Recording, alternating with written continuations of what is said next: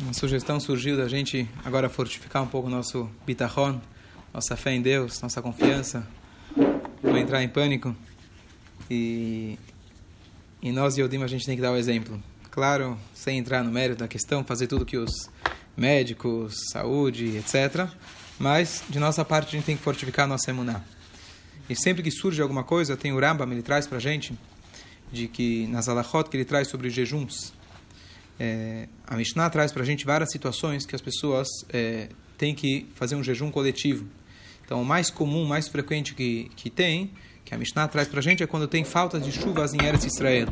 Então, a Mishnah traz uma lista enorme, como que vai funcionando esse jejum, Deus nos livre se falta chuva. Mas existem outras situações que também merecem ter jejuns. E uma delas, Deus nos livre, é uma mageifá, uma epidemia. E a Gemara descreve qual é a gravidade da epidemia, Baruch Hashem, estamos muito longe dessa gravidade, mas nessas alachot, o Rambam traz uma coisa muito importante. Ele fala o seguinte, se uma pessoa ele fala, bom, é o acaso, acontece. Existem situações inevitáveis que dentro das leis da natureza acontecem certas doenças, acontecem certos desastres, Deus nos livre, e mikra nikre, aconteceu, é o acaso. Então isso é justamente o contrário da nossa, da nossa fé. Nós, Yodim, acreditamos que tudo o que acontece é por providência divina, e se por algum motivo tem alguma coisa acontecendo, cabe a nós, lefashfesh bemassav, a gente verificar as nossas atitudes, rever aquilo que a gente está fazendo, e sim, ter certeza absoluta que existe causa e consequência, e conforme as nossas atitudes, a gente pode realmente mudar o rumo das coisas.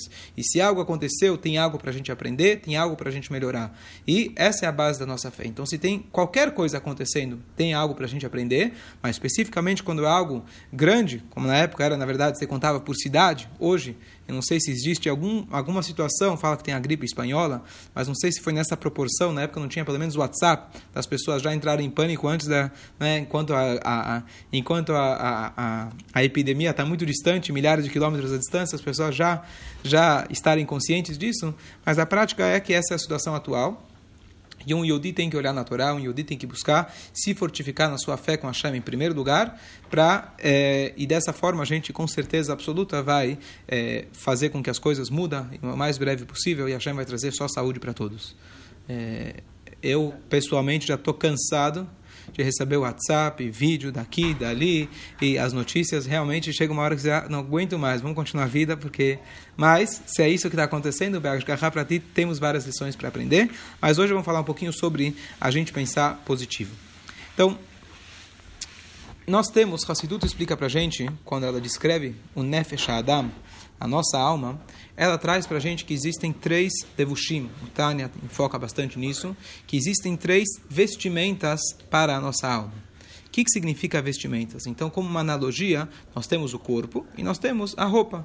A gente comentou ontem que a roupa, na verdade, surgiu depois do pecado de Adão Arishon, dele ter, é, dele ter comido do fruto proibido. Até então, estar nu é algo natural, procriar é algo natural, tal como comer, beber, respirar, e não tinha nada para se envergonhar disso. A partir de algo que o homem introduziu para dentro de si o instinto negativo, então se tornou, na verdade, que essa força natural do ser humano tão grande, ela também pode ser desvirtuada, ela pode ser usada para coisas negativas, e aí gera o conceito da vergonha, e por isso a pessoa precisa ter, na verdade, o recato e andar com roupas. E Hashem foi lá e vestiu o Adam e a Havá.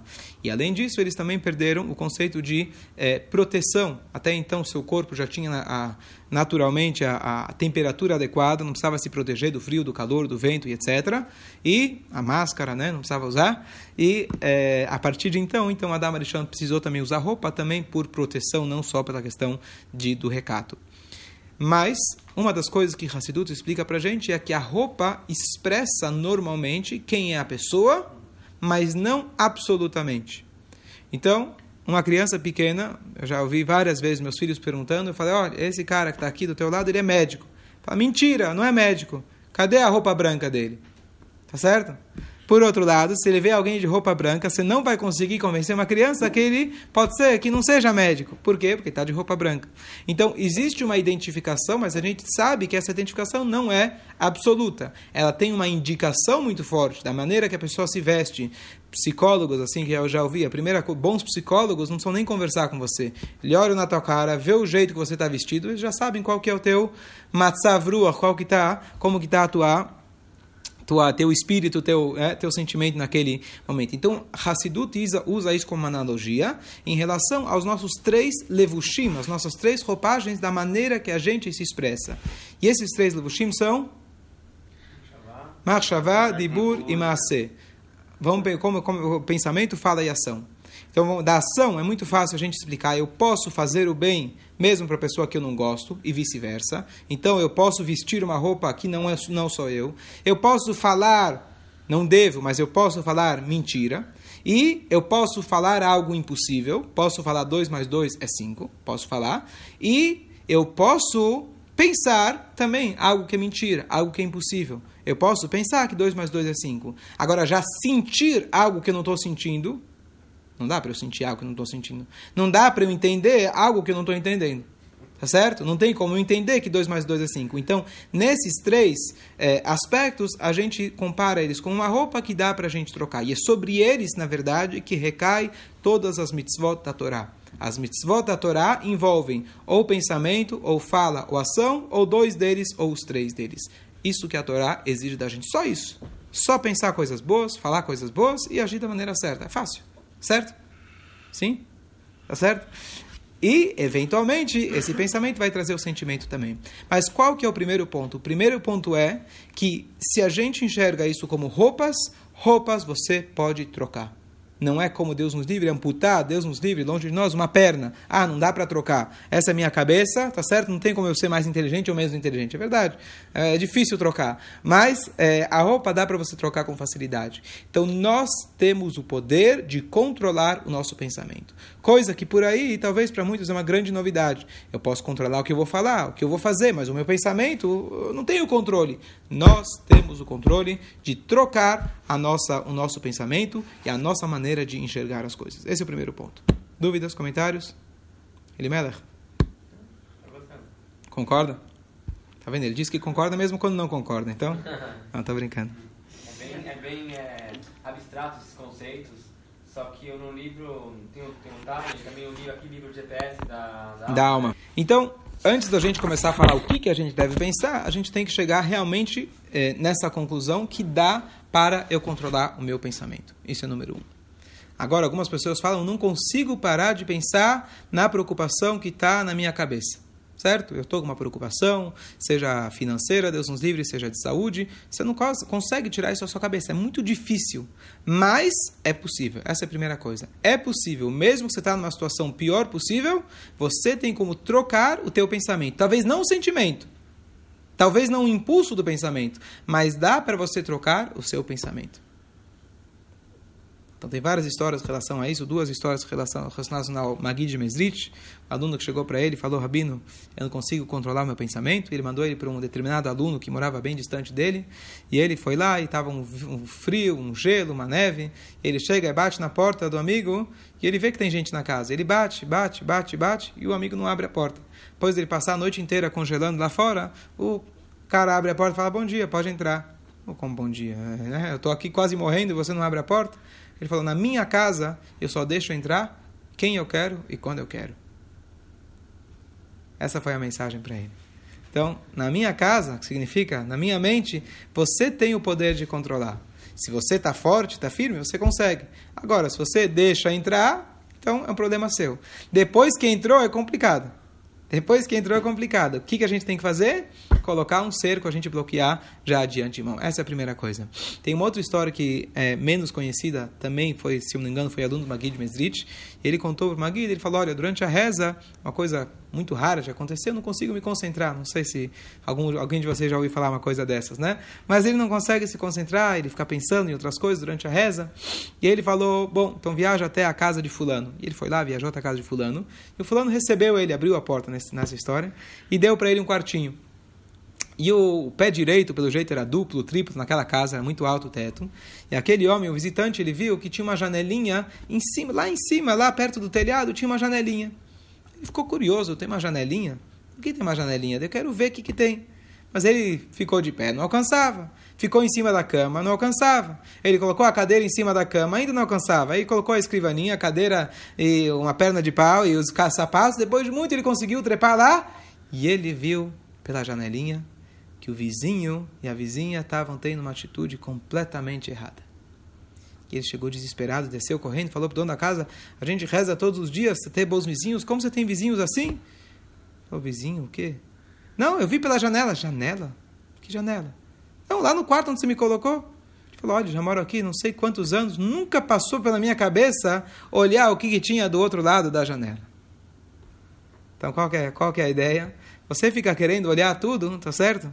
Você fica querendo olhar para tudo e depois você quer que tua cabeça fique controlada. Se você reservar os seus olhos para aquilo que precisa estar tá focado, a tua cabeça vai estar, tá, naturalmente, teu pensamento vai estar tá focado. Agora, se o tempo todo você quer olhar para fora da janela, aonde um Yodi não deve estar olhando, é natural que o teu pensamento vai seguir naquela direção. Por isso a Torá fala para a gente, lotaturo, não sigam os seus olhos e o seu coração. Porque se você coloca os seus olhos, o seu coração naturalmente vai querer ir atrás. Então, qual que é a, qual que é a, a, a, solução no nosso caso? Ontem eu recebi um WhatsApp, entre as centenas de milhares de WhatsApp que a gente recebe, mas um deles, entre as prevenções que ele escreveu, ele falou: desliga teu computador, desliga a tua internet, desliga seu, seu celular e aproveita o tempo do ócio, que você não pode sair para trabalhar, alguns, né? Não pode sair para trabalhar, teu filho não pode ir para a escola, e aproveita o tempo com a sua família, finalmente, depois de tanto tempo. Aproveita teus filhos, aproveita a vida, tá certo? Desliga. Se você ficar ligado nisso, quanto mais você alimenta esse tipo de informação, informação na sua cabeça,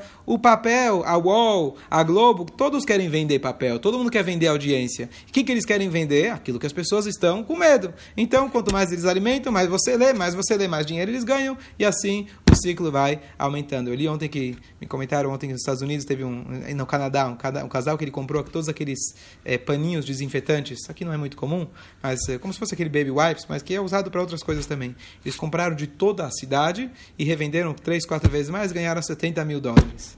Bom, cada um aproveita a crise, cada um aproveita do jeito que acha que bem entende, mas essa não é a nossa, essa não é a nossa reação. Ponto número dois. Ó, oh, tem comentário. Uma das coisas mais importantes, as pessoas se importam bastante que nossas roupas sejam sempre, alguns, na moda, que a roupa esteja arrumada, que a roupa esteja limpa. Então, para um Yehudi, é importantíssimo a gente focar que as nossas roupas não sejam, estejam sempre refinadas. Então, uma coisa é a gente ser Re, é, é, a gente reagir para o Yetzerará. Então, por exemplo, o Yetzerará veio com pensamento mal, ó, oh, me lembro que eu não posso pensar negativo. A nossa ação deve ser proativa. A gente deve estar o tempo todo tentando preencher a nossa mente com pensamento positivo, de forma para atacar. Assim fala para a gente Masechet Brachot, Leolam, Yargiz, Adam, Yetzer Tov, Yetzerará. A pessoa deve atacar, na verdade, o Yetzer Tov contra o Yetzerará. Então, existe uma frase em português que fala saco vazio não para em pé. E tem uma frase, na verdade, que a Torá fala para a gente, Aborek em bomaim. Ela nechashim beakravim yeshbo. O poço de Yosef estava escrito que estava vazio, não tinha água. Uma redundância. Diz Rashi, o que, que é essa redundância? Para ensinar que se ele está vazio naturalmente, o que, que ele tem? cobras e escorpiões. Se a gente anda com libareikania, com o coração vazio, com a mente vazia, não vai dar outra, só vai entrar besteira. Não tem como a pessoa falar, não, eu sou parve, eu sou parve. Nem, nem isso, nem, nem aquilo. Existe uma frase em Yiddish que fala parve estreif. Quando você fala que uma coisa é parve, é treif. Por quê? Claro que existe parve, mas conceitualmente, às vezes a pessoa fala, olha, essa panela aqui que é parve? Às vezes para carne, às vezes para leite. Então é parve, né? Então o que, que você fez? É treif. Tá certo? Então, quando você fala que alguém é parvo, é neutro, não existe neutro. Ou você está focado em coisas positivas, ou naturalmente a gente gravita, a gravidade nos puxa para baixo, nos puxa para a gente preencher a nossa mente com coisas negativas. Então, o Yodi tem que estar sempre preenchendo a sua cabeça. Você sai da sinagoga, tem que saber pelo menos um capítulo de Teilim de cor. Todo mundo sabe aqui, pelo menos capítulo 20. Se não sabe, vai sentar, lê uma, uma frase, Shema Israel, que seja, se é no lugar onde você passa, a rua está suja, tem cheiro ruim, etc. Então você você pensa na Torá. Se você está em lugares que você pode falar, então você pronuncia a Torá.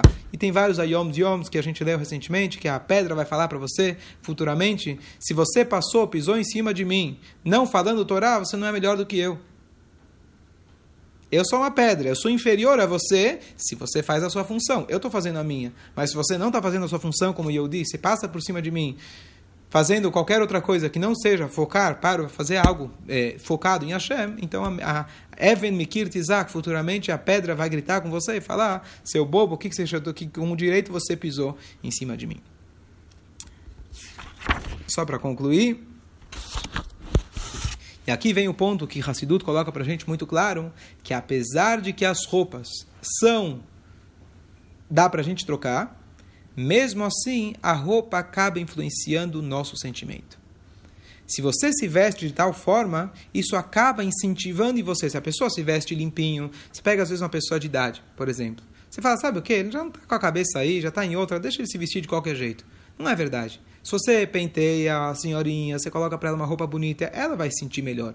Mas não fez nada, é só a roupa. A roupa traz um sentimento diferente. Por que, que alguém gasta 20 mil dólares para uma bolsa? Tá certo? Isso é status, não é a bolsa. Isso muda o sentimento da pessoa, que agora ela acha que ela pertence à elite. Eu também faço a mesma coisa. Eu vou na 25 de março, pago 5 reais e pronto, tá certo? É, essa é a roupa. A gente pode enganar. Hã? Tá com a mesma bolsa. É a mesma bolsa, praticamente, tá certo? Então, as pessoas querem ter determinadas roupas, despertam na pessoa determinados sentimentos, bons, ruins, etc. Mas a roupa desperta na pessoa. Hassidut explica que através do teu pensamento, da fala e ação, você vai acabar transformando a sua forma de enxergar, a sua forma de sentir, a sua forma de entender. Hoje tem a terapia super conhecida que é, é focada na, no comportamental Tá certo? A Torá sempre foi dessa forma. Em vez de pensar tudo que você fez na tua vida e os traumas, etc., você simplesmente começa a mudar o teu comportamento. Então, se você está acostumado com certos padrões de vida, a terapia fala para você, começa a agir diferente. Mas não, mas eu não sinto. Começa a agir diferente. Ahara, Massim, Shachim, Elevavot, isso aqui não é terapia novidade nenhuma. Isso aqui é Torá pura, que ensina para gente que atrás das suas ações vai mudar sua, o seu sentimento. Então, você começa mudando o seu pensamento inicialmente só vai mudar de maneira de forma forçada, de forma imposta, mas eventualmente você começa a mudar a sua forma de, se, de sentir enxergar as coisas. Então, nós e Dim, primeira coisa, nesse caso específico, pontual agora, a gente só vai falar coisas positivas. Para de encaminhar mensagem, tá falando, ih, meu Deus, o que está acontecendo agora? Ih, está piorando, e o caos, etc. Vamos encaminhar só mensagens positivas. Vamos falar de forma positiva, vamos pensar positiva e não tem forma melhor. Um bichinho desse tamanho, que é quantos nanésimos, como chama? É, nanômetros, né? nanômetros, não sei o tamanho dele, ele consegue influenciar o mundo todo. Uma palavra nossa, um pensamento nosso, uma atitude nossa, uma tzedakah, uma boa ação, a gente consegue muito mais, de forma positiva, influenciar esse mundo. E, se Deus quiser, Mashiach vai se revelar quando nesse momento o mundo inteiro percebe que a gente perde aquela ilusão de segurança, aquela ilusão que o homem pode chegar até a lua, o homem pode se sentir seguro, você tem seguro de vida, você tem seguro de morte, você tem seguro de saúde, você tem seguro do trabalho, você tem seguro, nada é seguro além de Hashem. Nesse mundo nada é seguro. E essa sensação, eu acho que muitos estão sentindo agora essa insegurança, na verdade, faz você perceber que nós somos inseguros, a não ser que a gente perceba que a gente está nas mãos de Hashem.